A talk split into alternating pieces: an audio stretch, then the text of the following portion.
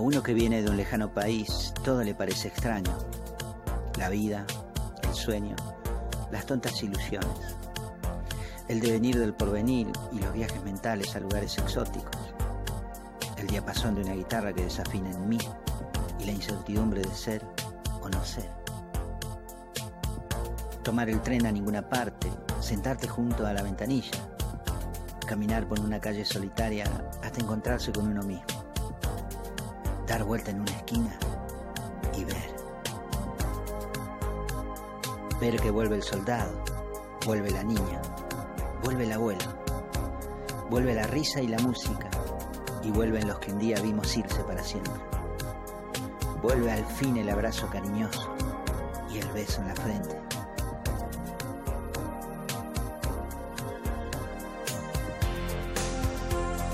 El imaginario, volviendo de ese lejano país en el que solo estuvimos de paso.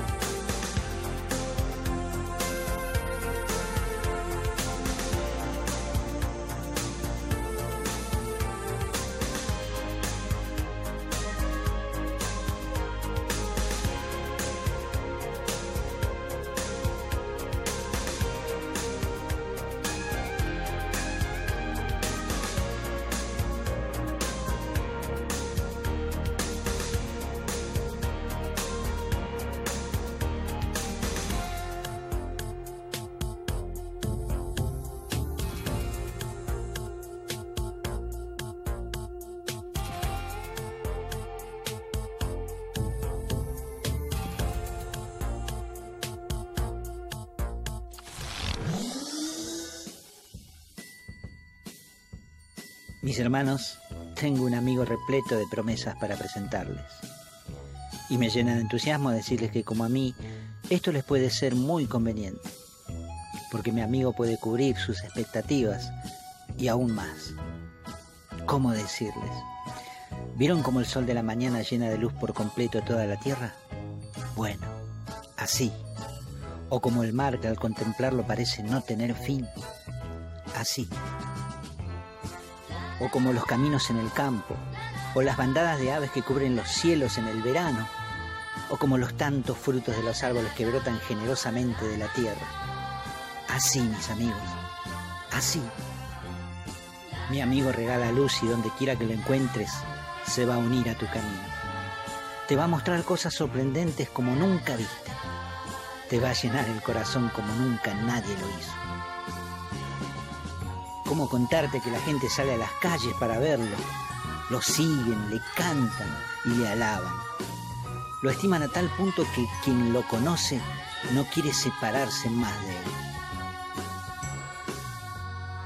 Mi amigo está acá, conmigo, y te lo quiero presentar, pero solamente si vos querés. ¿Qué te parece? ¿Te animás?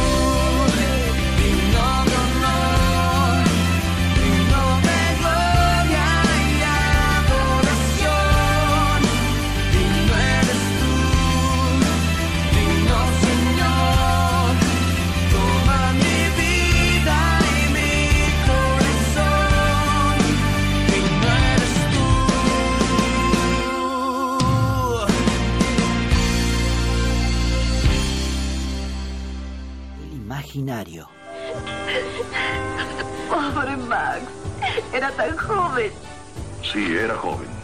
tan vigoroso, Sí, vigoroso. e inteligente. Eh, ¿Leal? Sí, era leal.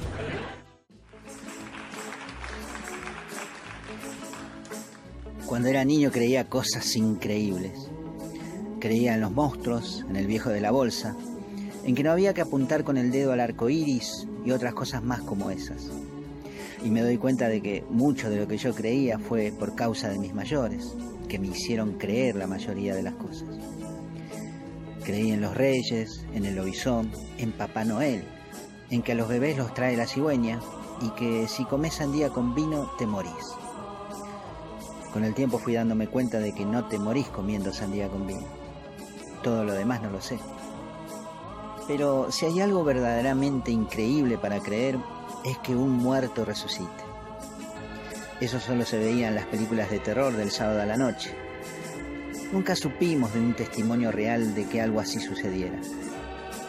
Hasta que, bueno, descubrimos que existía la catalepsia, que es una especie de trastorno que sufre una persona y que hace que las funciones vitales cardíacas, respiratorias y neurológicas desciendan a lo más mínimo, al punto de creer que la persona ha muerto. No es este el caso que vamos a comentar hoy en este programa. Porque si hay algo extraordinario que hizo Jesús durante su paso por nuestras tierras, es haber resucitado a un hombre que ya llevaba cuatro días muerto. El evento es extraordinario y provocó una verdadera revolución en la gente que fue testigo de esto. Pero como ya veníamos hablando durante la semana de las señales y los signos que el Señor Jesús realizó para afirmar que es el Mesías prometido de Dios Padre, este hecho es el más importante de todos, porque según las Escrituras hizo que los que dudaban se decidieran por creerle o no. Aquí comienza el mecanismo de su pasión cercana. Los religiosos han tomado la decisión, y no solo de matar a Jesús, sino también al reciente resucitado Lázaro, porque gracias a su vuelta a la vida, muchos creyeron en el Señor. Observen la calidad humana de estos religiosos. En lugar de alegrarse de que un hombre haya recuperado su vida y su salud y fuera devuelto con gran alegría a su casa, se ofuscaron y conspiraron también contra él. Qué contaminados tenían el corazón por el odio y la envidia. Quiera Dios que eso no nos pase. Bienvenidos una vez más, mis amigos, al imaginario. Una ligera pulsación de vida que intenta multiplicarse. Estás escuchando El Imaginario. Cuando te encontré en el desierto abriste un camino y sé que si tú vas conmigo no hay límites. Todo lo puedo en ti, tú eres fiel. Se fue mi angustia junto al atardecer. Y esperanza nueva vino a renacer. Y ahora lleno estoy de tu poder.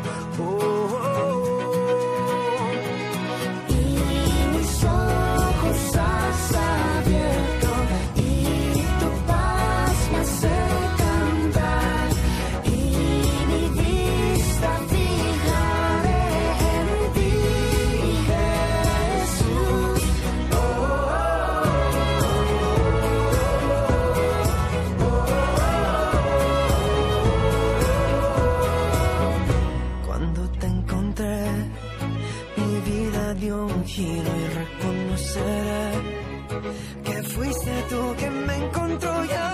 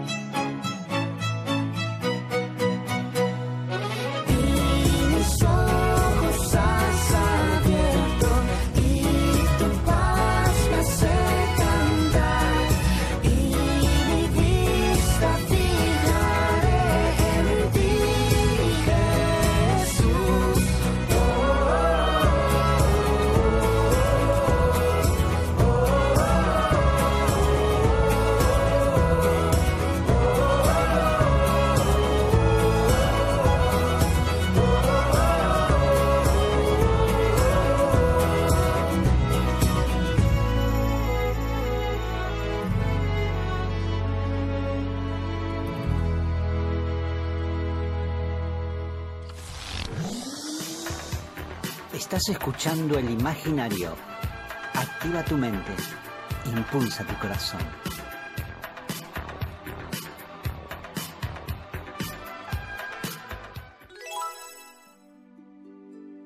Hermanitos míos, este es el tiempo perfecto para meditar sobre varios temas que son principales en todo este nuevo acontecimiento de la Pascua del Señor. Nos lo dice el Evangelio de este día por boca de Jesús, cuando se refiere a lo que está próximo a suceder en pocos días. Jesús les manifiesta a sus discípulos, Felipe y Andrés, que se encuentra inquieto. Turbado es el término que el Señor utiliza. Mi alma está turbada, les dice. Y es que su maestro ya empieza a sentir en estos días previos el peso de lo que está por suceder, el martirio y la muerte. Habla de morir comparando esa muerte con lo que le sucede al grano de trigo. Si ha de ser fructífero, debe caer en tierra y morir para dar fruto. Morir es romperse, quebrarse. Jesús es consciente de que este suceso atraerá a muchos hacia Él y que al final de todo dará su fruto en quienes mueran de aquí en más con Él. Para esto es necesario entender que amar la vida de este mundo es perderla y perderla es ganancia. Esto no quiere decir que Jesús aborreciera la vida, sino que todo lo contrario. La crisis que se desata dentro de su ser es porque le gusta vivir. Jesús ama la vida, pero esta vida está contaminada por dos males latentes y presentes. El príncipe de este mundo, que es Satanás, y el pecado, que ha alejado al hombre de Dios y le ha deformado. Por eso insiste en que ganar el mundo, amarlo y vivir solo para alcanzar sus aplausos es solamente vanidad de vanidades y empuja al ser humano a una caída estrepitosa por los caminos del sufrimiento. Es muy grande la responsabilidad adquirida por Jesús, muy pesada la cruz. Nosotros que estamos acostumbrados a hablar de cruces lo hacemos ligeramente para ilustrar nuestros sufrimientos y luchas terrenales. Pero la cruz es más que eso. Es la condena de los malditos, la muerte más dolorosa e inhumana que pueda haber existido sobre la tierra. Hoy nosotros elevamos la cruz como un signo de nuestra redención, porque allí fueron crucificados todos nuestros pecados. Pero Jesús dice además que es la hora en que el príncipe de este mundo será echado fuera, y al parecer será mediante un juicio, un juicio que se desarrollará en el tribunal del Altísimo. Por eso no debemos desestimar la fuerza con la que Satanás viene contra la iglesia, ni negar tampoco que libramos una batalla en las esferas espirituales, porque negar esto es negar la obra salvífica del Señor Jesús. Satanás existe y sigue activo quizás con mayor influencia que antes. Solo Cristo le vence. No hay nada de nosotros que Satanás pudiese temer si peleamos solos, porque si hay algo que él teme de verdad, es ver al que le venció viviendo en nosotros. Hay tres enemigos a los que debemos conocer para poder pelear la buena batalla de las que se nos hablan en las cartas de San Pablo. Uno es Satanás, otro es el mundo y el tercero es la carne, nuestra propia humanidad. Estos tres elementos batallan contra el hombre nacido de nuevo, el nuevo hombre nacido del Espíritu. Jesús cargó nuestros pecados para morir con ellos en la cruz y al resucitar manifiesta una nueva naturaleza, una naturaleza humana nueva, que es la que todos tendremos también cuando nos enfrentemos en la batalla final al último enemigo, que es la muerte. Y todo esto es por los méritos de Cristo. Jesús teme como todo hombre de carne por la pasión que se le aproxima, pero está resuelto en ir hasta el final. Y curiosamente fíjense, qué dura es la batalla interior que sufre, que hoy asegura, ¿y qué voy a decir? Padre, líbrame de esta hora, pero si he llegado a esta hora para esto. Y sabemos muy bien que en el huerto el Señor flaquea hasta tal punto que pide esto que dijo que no iba a pedir en tres ocasiones. Padre, aparta de mí este cáliz. ¿Y cómo puede ser esto posible?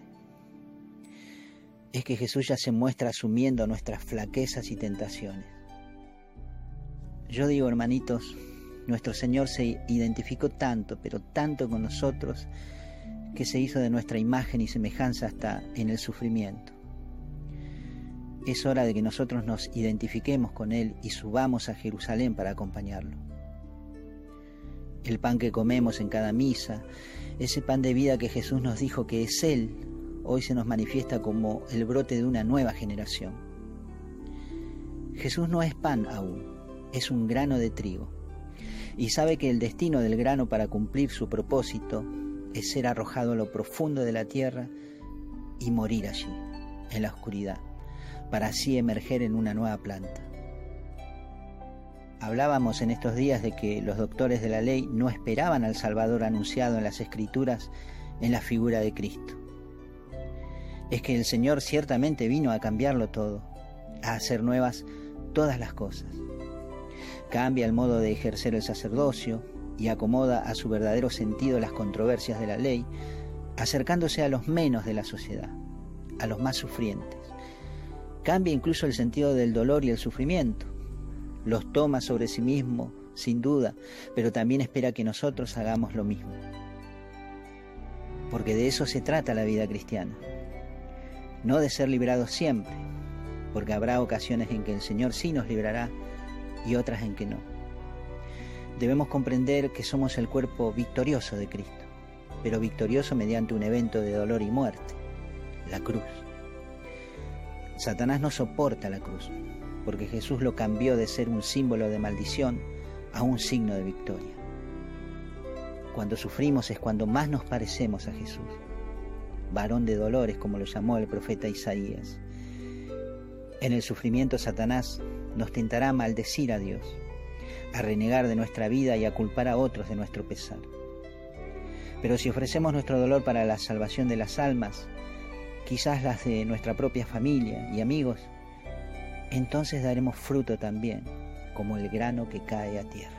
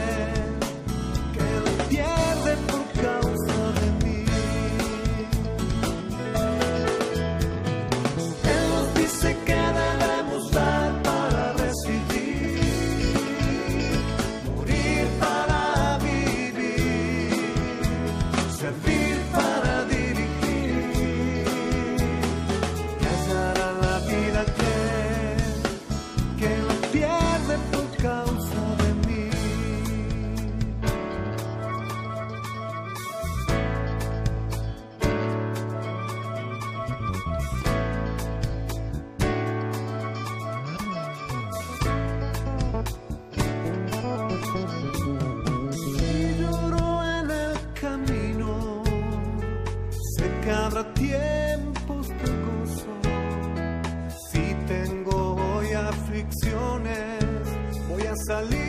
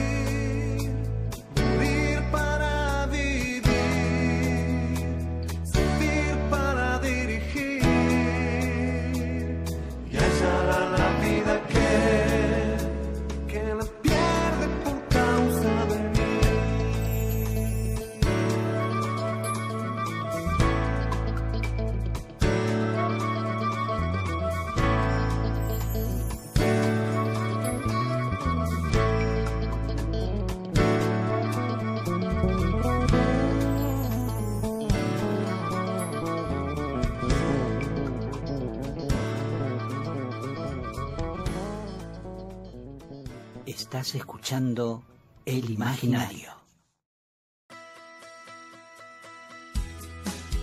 No necesitas levantarte con el pie derecho, ni amanecerte más temprano. No necesitas evitar las escaleras, ni que se te cruce un gato en el camino. Solo necesitas ver más allá de lo que el mundo ve y creer un poquito más en vos mismo. El Imaginario. Activa tu mente. Impulsa tu corazón.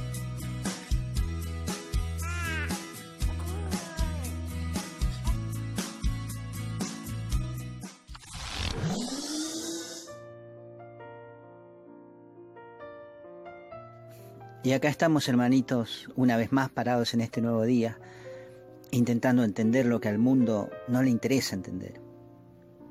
Lo que el mundo ya ha olvidado o ha desestimado porque sus ojos no han visto ni oído lo que nosotros por gracia de Dios hemos visto y oído.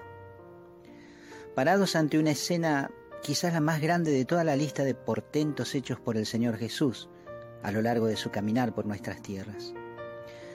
Porque si hay algo que el Señor encontró en este mundo, es al hombre, la más preciosa creación de Dios, en un estado de caos total. Y creo que no me equivoco al comparar esta escena primera con la que se nos relata en el libro del Génesis, en el capítulo 1, en donde se nos dice que al principio la tierra era un caos y sobre ese caos aleteaba el Espíritu de Dios. Así, en esa triste condición de confusión y desorden, está el hombre que encuentra a Jesús en su caminar, cautivo de un enemigo que jamás a sus prisioneros abrió la cárcel, de acuerdo con lo que escribió el profeta Isaías en su capítulo 14, verso 17, haciendo referencia a Satanás. Pero ya van tres años de este andar por esta tierra de dolores y fueron muchos a los que el Señor curó y liberó, muchos a los que enseñó y preparó precisamente para este tiempo que llega. Decíamos que la resurrección de Lázaro marcó un final a la incredulidad. Con este evento se terminan las dudas. Los que optan por creer en Jesús se afirman aún más en la fe. Asimismo sucede con los que deciden no creer, se afirman más en su negación. Hace poco escuchábamos decir a Jesús que quien no está con Él está contra Él y quien no junta con Él desparrama. No se puede ser neutral en esto, ni se puede llevar una fe a medias. Va a llegar un momento en nuestras vidas en que debemos decidir si creer en Jesús o no y actuar en consecuencia. No se puede estar en el medio porque no existe el medio. O se está de un lado o se está del otro. O amás la luz o amás las tinieblas. El caos interno que vive en tu corazón, el desastre que suele ser tu vida, es caos y desastre al fin. No tiene otro calificativo. Miren, conocí la historia de un hombre que era muy orgulloso. Se bastaba a sí mismo para desenvolverse en la vida. Un buen trabajador, debo decir, que nunca hizo faltar nada a su casa, pero con un pequeño gran defecto.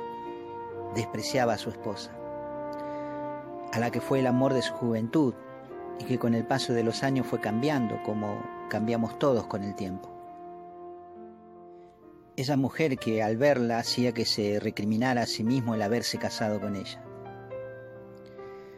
Ya era costumbre de este marido rebajarla cada noche, hiriéndola de diferentes maneras y haciéndola sentir fea e inútil. Sucedió que un día cualquiera este hombre tuvo una CB y estuvo muy delicado por muchos días. Quedó internado en terapia intensiva hasta que fue recuperándose lentamente. Y en todos esos días en que pasó semi inconsciente, cada vez que abría los ojos, la veía a ella, su esposa. Ella lo afeitaba y le acomodaba la almohada para que estuviese cómodo. Le daba de comer en la boca y atendía sus necesidades. Entre dormidos se despertaba de madrugada y ella estaba allí, dormida en la silla, y nunca apartándose de su lado con el rosario en la mano y moviendo sus labios en oración continua. Pasado el tiempo, el hombre se recuperó e invitado por su esposa, fue a la iglesia para agradecer a los hermanos por su intercesión en oración y para abrazar la misma fe de su mujer. Públicamente le pidió perdón por todo el daño físico y psíquico que había hecho durante esos últimos años pero vivieron un nuevo despertar de su matrimonio. A veces tienen que suceder cosas como esta para hacernos reaccionar de lo mal que estamos viviendo, lo mal que tratamos a los nuestros, lo mal que nos hacemos a nosotros mismos. Este hombre se creía un hombre bueno porque jamás faltaba su trabajo y jamás le hizo faltar nada a los suyos. No se daba cuenta del caos dentro de su corazón. La vida de nadie es perfecta, porque este mundo no es perfecto. Pero no podemos seguir viviendo en el caos. Debemos dejar que la luz del Señor entre en nuestras oscuridades y se empiecen a ordenar los desastres. Lázaro llevaba cuatro días muerto cuando el Señor lo devolvió a la vida. Muchos de nosotros llevamos muertos más de cuatro días. sepultados en una cárcel que se cierra sobre nosotros como una tumba, tapados por una piedra que no nos deja ver la luz. Ya es tiempo de oír la voz del Señor que nos llama. La resurrección se siente bien, hace que se caigan las vendas de los ojos, como se le cayeron a este hombre. Ojalá esta nueva Pascua nos lleve por el camino de la resurrección, aunque antes haya que morir a muchas cosas. El final del camino sí que vale la pena.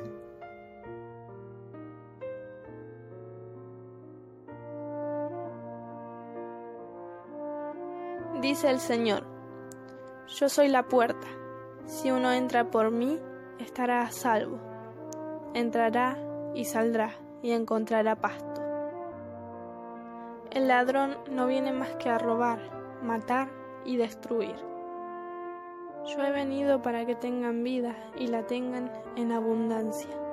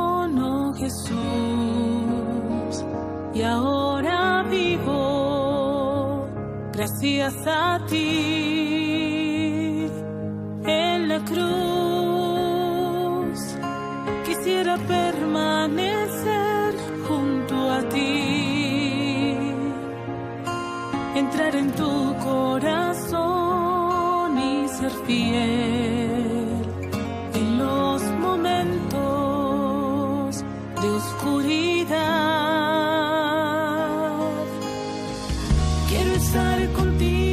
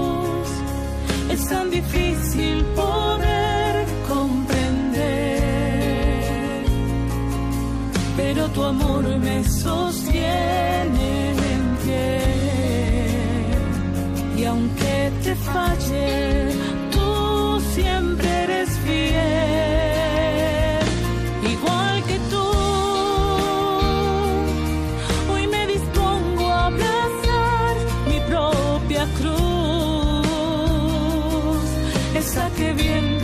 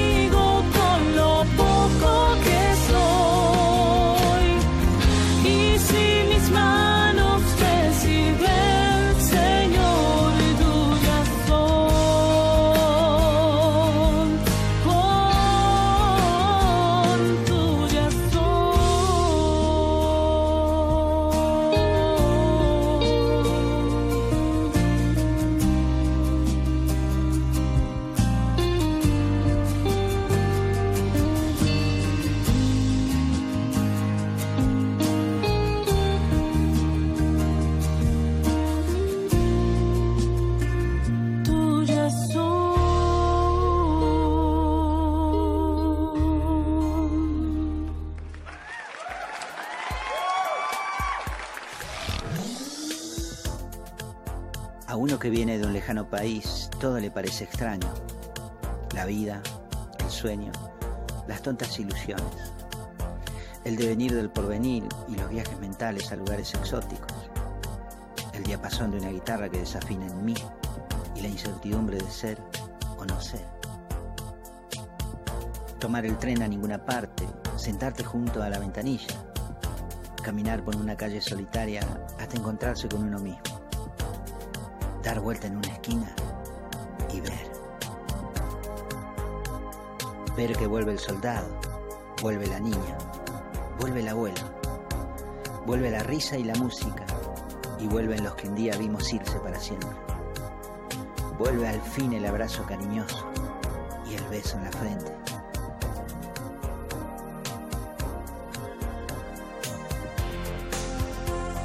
El imaginario, volviendo de ese lejano país en el que solo estuvimos de paso.